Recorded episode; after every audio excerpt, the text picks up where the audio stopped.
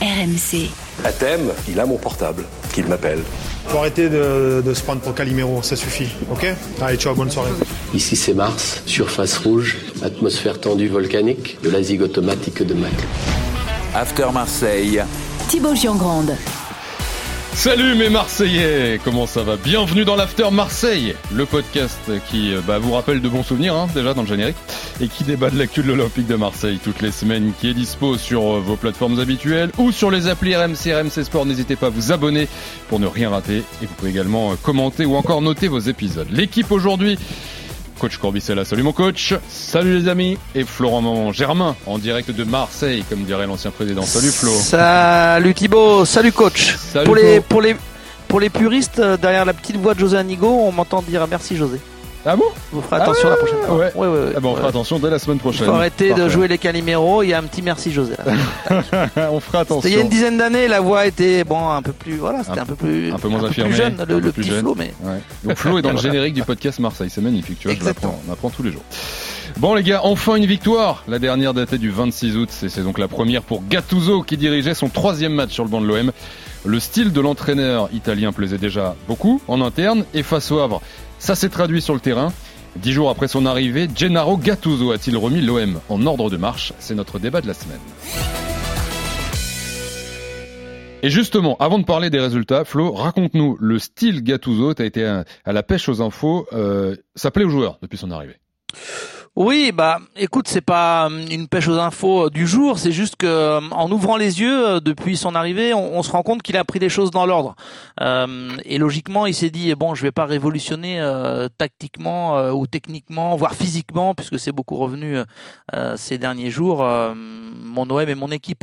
Euh, il a fait quelque chose de simple. Il a simplement euh, voulu euh, rebooster, réveiller un petit peu ses troupes, euh, remettre de la vie, de la bonne humeur. euh, euh, de l'affect dans ce vestiaire, alors qu'il avait fait un constat dès qu'il arrivait, c'est qu'il avait un groupe quand même forcément un peu touché, un peu perturbé, à la fois par euh, ce qui s'est passé en coulisses, par euh, les résultats moyens, très moyens euh, sportivement, et puis aussi, on en a beaucoup parlé, un groupe un peu perturbé qui savait plus trop où il en était sur la pelouse, entre les demandes de Tudor il y a un an, celles de Marcelino totalement différentes, bon bref. Donc, petit traumatisme, ça c'est le constat, euh, le diagnostic de base. Et lui, bah en fait, il a fait du Gattuso, il fait du Gattuso.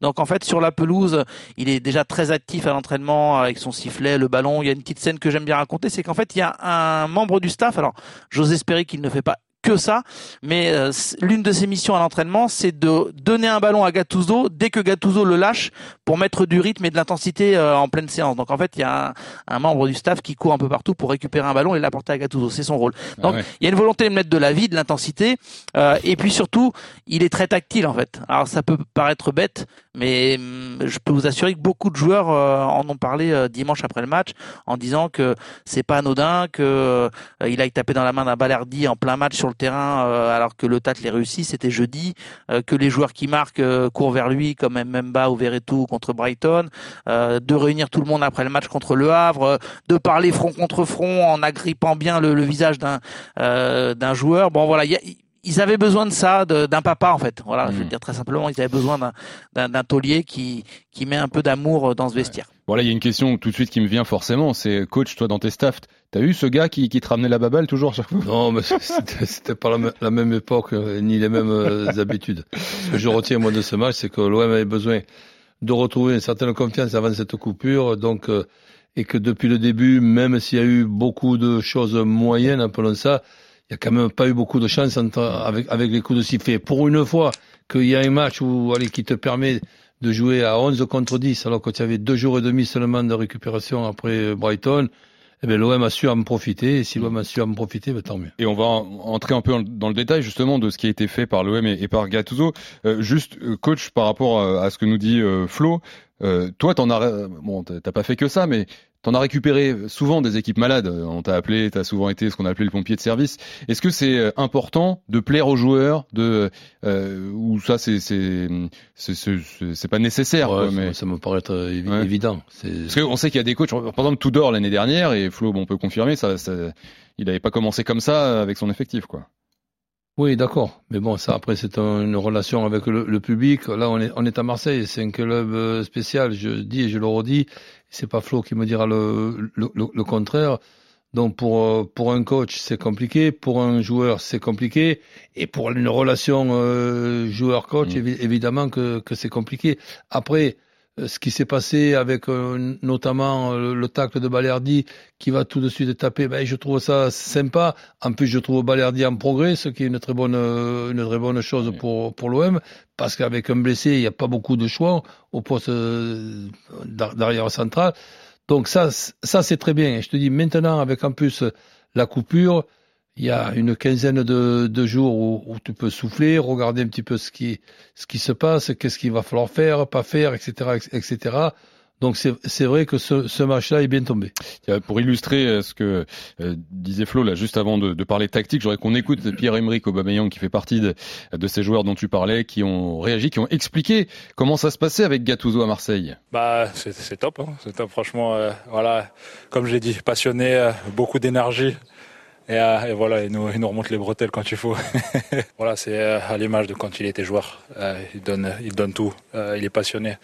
Donc euh, forcément, il nous transmet ça et euh, on l'a vu aujourd'hui. On a, on a encore une fois beaucoup donné dans l'énergie. euh, mais je pense qu'on a maîtrisé le match de, de, de, de A à Z et c'est c'est une très bonne chose. Ça fait du bien de, de finir par une victoire.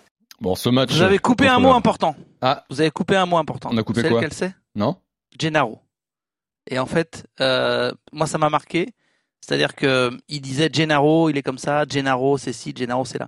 Et en fait, beaucoup de joueurs euh, disent le coach, euh, le mister, etc. Et hum, Aubameyang, qui l'a connu en plus euh, joueur quand Au enfin, tout début, très- oui, c'est vrai, Lui ouais. était très très, jeune. Ouais. Euh, j'ai trouvé ça assez rigolo. C'est peut-être tout bête, hein, mais bon, j'ai fait une fixette là-dessus. Il l'appelait Gennaro et je, voilà, je pense que ça a été un petit peu Bah, coupé au montage, mais c'est marrant parce que tu vois, c'est comme si on disait, je sais pas, euh, voilà, Roland. Alors Roland, euh, je sais pas si tu avais beaucoup de coachs qui t'appelaient comme ça ou qui te vous voyaient te tutoyer, mais j'ai senti il- cette proximité. Alors Aubameyang c'est différent parce qu'il a Roland, À, à- à 34 mes ans. débuts à Toulon, oui, évidemment, tout, tout le monde m'a fait. Voilà. Mais sur le banc, le tout le monde disait coach, quoi, comme nous tous. Son prénom, coach d'ailleurs. Ga- Gattuso, Ge- Gennaro. Donc déjà l'appeler Gennaro, ben je trouve ça sympa. Et après il pourra peut-être y avoir une autre étape, GG. Donc Ouais, euh, ouais. toi, euh, là, ça, Non, fait, c'est euh, ça fait un- ça fait encore plus sympa. l'étape d'après, c'est Lionel qui l'appelle. J'ai plus son diminutif, mais Lionel Charbonnier qui l'a bien connu. Il a, il a un petit nom pour. Il a pas, non il a, il a pas Ah oui, comment tu dis? Rigno, Oui, c'est ça, c'est ça, oui, exactement. Mm. Euh, bon, euh, en tout cas, Pierre-Emerick Aubameyang qui parlait de, de Gennaro et de ce match contre contre le Havre. Les débuts de Gattuso, bon, euh, Monaco, il était là depuis deux jours. Il y a eu Brighton qui arrivait euh, très vite ensuite, et là, euh, donc cette victoire contre le Havre avec ce ce schéma euh, ce dimanche en 4 4-2-3-1, 4-3-3, mais avec Harit quand même vraiment euh, en 10. Bon, il l'a fait en fonction des, des événements, des blessures notamment. Euh, est-ce qu'il veut construire dessus ou est-ce que justement euh, Flo c'est quelque chose qui, qui, qui veut bosser? Est-ce qu'il a trouvé son système Non. avec ça en fait? Ou est-ce que c'est vraiment Mais les tu événements? fais bien. Tu Ouais. fais bien de dire euh, 4-3-3 ou 4-2-3 parce que pour refaire un peu le schéma, bon, Mm. euh, Monaco il arrive dans l'urgence, euh, il fait au mieux. Euh, Brighton par contre il prépare un peu plus et souvenez-vous, euh, coach Roland, c'est un 4-3-3 mais avec euh, Verretou et Harit qui ont une, un maximum de liberté et qui viennent souvent s'insérer quasiment en numéro 10 ou en soutien de Aubameyang.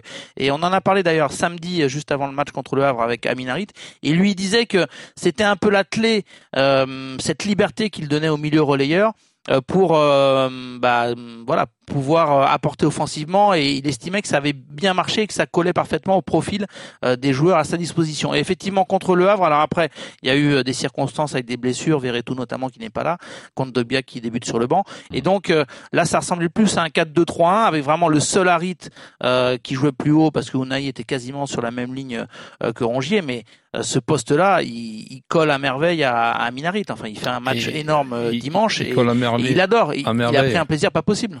Ok, et puis en plus de ça, pour Aubameyang, coïncidence qui pour moi n'en est pas une, dès qu'il a un copain pas loin, pas, pas loin de lui, qui en plus est un bon joueur, ben bizarrement il marque, parce que le, le but qu'il marque, c'est pas un but de, de, de raccro, Mhm. c'est pas le but Non, de Ndai à Monaco, hein, donc c'est un but de, de, de joueur de classe, et la talonnade La sur, sur Sarr, euh, excuse-moi, c'est pas c'est pas une talonnade ça d'un joueur bidon.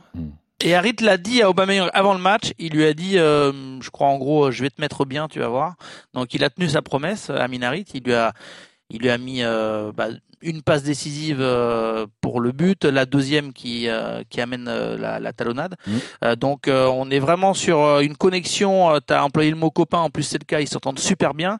Euh, je pense qu'il faut surveiller cette association et hum, déjà que Aminarit il avait la cote auprès de Gattuso, je pense après son match de dimanche, il est capable, puisqu'on parlait de système de jeu, Thibaut, il est capable vraiment de d'adapter un peu son système pour faire en sorte que Aminarit euh, ait cette liberté parce que quand il est à 100% et là je pense qu'il va s'en rapprocher petit à petit surtout avec la trêve là qui va lui permettre de, de peaufiner encore plus euh, bah, son physique euh, Harit ça devient vraiment euh, quelqu'un de quasiment indispensable pour l'OM quoi. Ah oui, on, on- est d'accord. Et, et à gauche, mais moi, ça me déplaît pas du tout, même s'il peut permuter après et, passer sur son côté droit où il est plus habitué. Mais Sarr à gauche, moi, ça me, ça, ça me plaît beaucoup. Alors bon, bon match, un victoire 3-0. Après, euh, bon, quels enseignements on peut tirer? Parce que c'est c'est Le Havre qui prend un carton rouge euh, Ouais. un peu avant la. Ouais, mais ça va pour les moments où ça va pas rigoler au niveau. Ouais. Moi, je me rappelle, je vais même remonter jusqu'à Panathinaikos, ce qui se passe avec Gendouzi. Et, Mm. excuse-moi, tu peux l'avoir quand même en travers. Bien sûr. Non, mais ce que je veux dire, c'est que sur le notamment euh, l'intérêt de, de, de ce système, euh, la pertinence de, de ce système, euh, voilà, est-ce que le match du Havre donne suffisamment de garanties pour le, le reconduire contre Nice la, la semaine prochaine? Non, comparons ce qui est comparable. Le Havre, à domicile, n'oublions pas quand même que c'est un match de 13 heures. Les matchs Mm. à 13 heures, ben, ils sont un petit peu particuliers. Ça n'a rien à voir avec Nice à Nice. Mais Nice à Nice, ça sera dans une quinzaine de, de, de jours. Il y aura eu le temps quand même de bien, euh, de bien réfléchir, de récupérer peut-être euh, un voire deux joueurs euh, blessés. Mais c'est sûr que le Havre, qui en plus euh, joue, joue à 10, euh, c'est c'est sûr que ça, l'OM en avait besoin, l'OM a su en profiter, ben, tant mieux, ça fait du bien au moral. Oui, parce que euh, Roland euh, pointe l'infirmerie, euh, Flo, euh, on sait que Gigot euh, est absent un moment. Verretou, peut-être qui, qui peut être de retour euh, prochainement? Oh, Gigot, écoute, euh, il est touché à une côte, mais bon, je pense que la trêve va lui permettre de, de se refaire un petit peu. Verretou, pareil. euh, euh, jeudi soir, on était un peu inquiet, mais en fait, le lendemain, il a passé des, examens, euh, euh, donc je pense qu'il va pouvoir postuler pour Nice OM. euh, et si c'est juste pour Nice OM, ce sera le, le match d'après, donc euh, euh, ça va le faire. Euh, non, mais il il va commencer à avoir euh, du monde, euh, Gennaro Gattuso. Euh, Pape Gay euh, retrouvera les terrains dans, dans un mois environ. Mhm. Donc euh, c'est c'est intéressant. Euh, on, on se dit que euh, ce système-là, que ce soit 4-3-3 ou 4-2-3-1, euh, ce sont des systèmes euh, qui peuvent bien coller euh, aux, aux forces que Gattuso a. Et en tout cas, on va pas, on va le dire très très cash. Hein, euh, les les joueurs, euh, ils ils sont ravis d'avoir euh, mis aux oubliettes euh, le système du début de saison euh, Mhm. parce que ça ça collait pas. Euh, voilà, c'était pas trop euh, Marcelino en lui-même, c'était juste que les, les joueurs ils n'y arrivaient pas à comprendre euh, ce que leur demandait le- l'entraîneur espagnol et ils se faisaient pas ce 4-4-2 quoi. Et là, contre le Havre, euh, Roland, il a, il a fait aussi un peu en fonction des, des absences, des blessés. Est-ce que quand l'OM va récupérer tout le monde, il- ce 4-2-3-1 te semble être là, ou ce 4-3-3, on va dire les deux, la, la, la bonne formule pour l'OM Ouais, enfin, chacun sa- vision des choses. Moi, je préfère, euh, même s'il n'y a pas beaucoup de différence, il y en a quand même pas mal, un 4-2-3-1. Donc, euh, et, c- et c'est sûr que euh, si les, les blessés sont rétablis, mais que ça donne la possibilité à, à Gattuso de, pouvoir faire en sorte que à certains postes et certains joueurs se partagent le boulot avec d'autres, parce que si jamais tu avais trois matchs en, huit jours et que tu avais uniquement euh, Harit, Unai et, et, et Rongier, eh, excuse-moi, tu es sans arrêt en train de faire des, pri- coup- des, des prières que- que- qu'il n'y ait pas un qui se blesse. Ouais, Flo Du coup Thibaut, moi non mais je suis obligé de poser une question à, à Roland. Mais Roland t'as pas le droit au joker parce que sinon c'est Ah. trop facile. Tu dis 4-2-3-1. Donc ton 2-3-1 c'est qui? Euh, on- je, te, je te passe les défenseurs et le gardien. Mais ton 2-3-1 me dis pas ouais mais lui ou lui hein. Tu dois, t'es coach, t'as tout le monde à disposition. Il y a plus personne de blessé. C'est qui le 2-3-1 Ben, je, ben, je vais te dire dé- dé- déjà de, de, de, de la façon dont je vais démarrer, après, après il y aura les Oui, changements. oui, non mais c'est ça. Vas-y, Ah ben, Oui. je- beaucoup d'envoi. au, coup- au coup d'envoi, 2-3-1. Ouais. eh ben, Au milieu. je, au, au milieu, je mets Ron- Rongier Ver- Verretou, ça je change pas, à, à Harit, et, a- et après, en, cours- en cours de match, il rentrera Unai.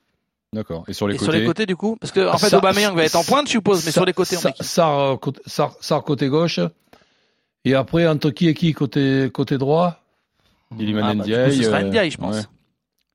Ou alors, ou alors Correa, tu le mets, tu le mets à droite. Non, non, Correa. Correa pour le moment mérite pas d'être titulaire à Ah, 100%. Après, ça reste un joueur, je pense, euh, faut croire en lui parce que c'est pas non plus euh, n'importe quel, euh, Bon, allez, n'importe quel joueur. Il a- Ndiaye côté, côté droit et possibilité de permuter entre Sarr et, et Ndiaye en, en cours de match de temps en temps. Ça te va, Flo?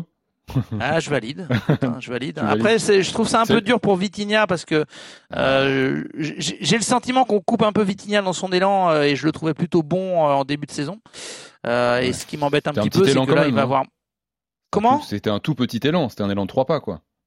Non Ah, Bon, a, on je sais pas. faire, euh, il- tu- en- des fois, des fois, en mais- 20 minutes, euh, 25 minutes, tu montres quand même des choses que t'es, Mm. que t'es un peu mieux, que t'as repris confiance, que t'as des aptitudes, euh, des attitudes un peu plus de, de buteur. Non, je, franchement, je, je, je trouve que Vitinha mérite euh, un peu plus de temps de jeu, mais dans un Oui, 4-2-3-1, c'est compliqué de, de le mettre sur un côté. Voilà, mais euh, par, mais, des choix. mais par contre, bon, on, on est dans cette époque, je le souligne chaque fois, avec les cinq changements. Si à, à la 60e minute, et pas à la 88e, mais à la 60e minute, ben ça se passe pas comme tu l'aurais espéré. Voir euh, Vi- Vitinha terminer avec Aubameyang, et après, si tu réussis la rentrée au bout d'un quart d'heure, c'est Aubameyang qui, qui, qui, qui ira sur le banc, et avoir Sard, Sard, Sard d'un côté et Harit de, de, de l'autre, et, et, et Unai qui sera rentré à la place soit de Rongier, soit de Verretou pour les faire euh, souffler, et que tu termines un match euh, comme ça avec une équipe centreuse, parce que les deux latéraux, que ce soit Klaus et que ce soit Lodi, c'est plus des, Oui. des, des latéraux qui ressemblent à des ailiers qu'à des arrières de, de, de, de l'époque. Et à ce moment-là, il y a des centres, et au centre, tu as Aubameyang et Vitinha. Ben, j'ai déjà vu pire. hein. Euh, Nice-Marseille, c'est le, le prochain match pour l'OM. Ce sera la, la semaine prochaine, ce sera samedi 21h après euh, la trêve internationale. Et nous, on sera de retour d'ici là pour un nouveau podcast After Marseille. Merci Flo. Tout à fait. Ciao, les amis. Merci Salut, mon Flo. coach. Merci Jérôme, Kevin, Ciao, Roger. Et merci à vous surtout d'être là fidèle comme toutes les semaines au podcast After Marseille. Salut tout le monde. RMC After Marseille.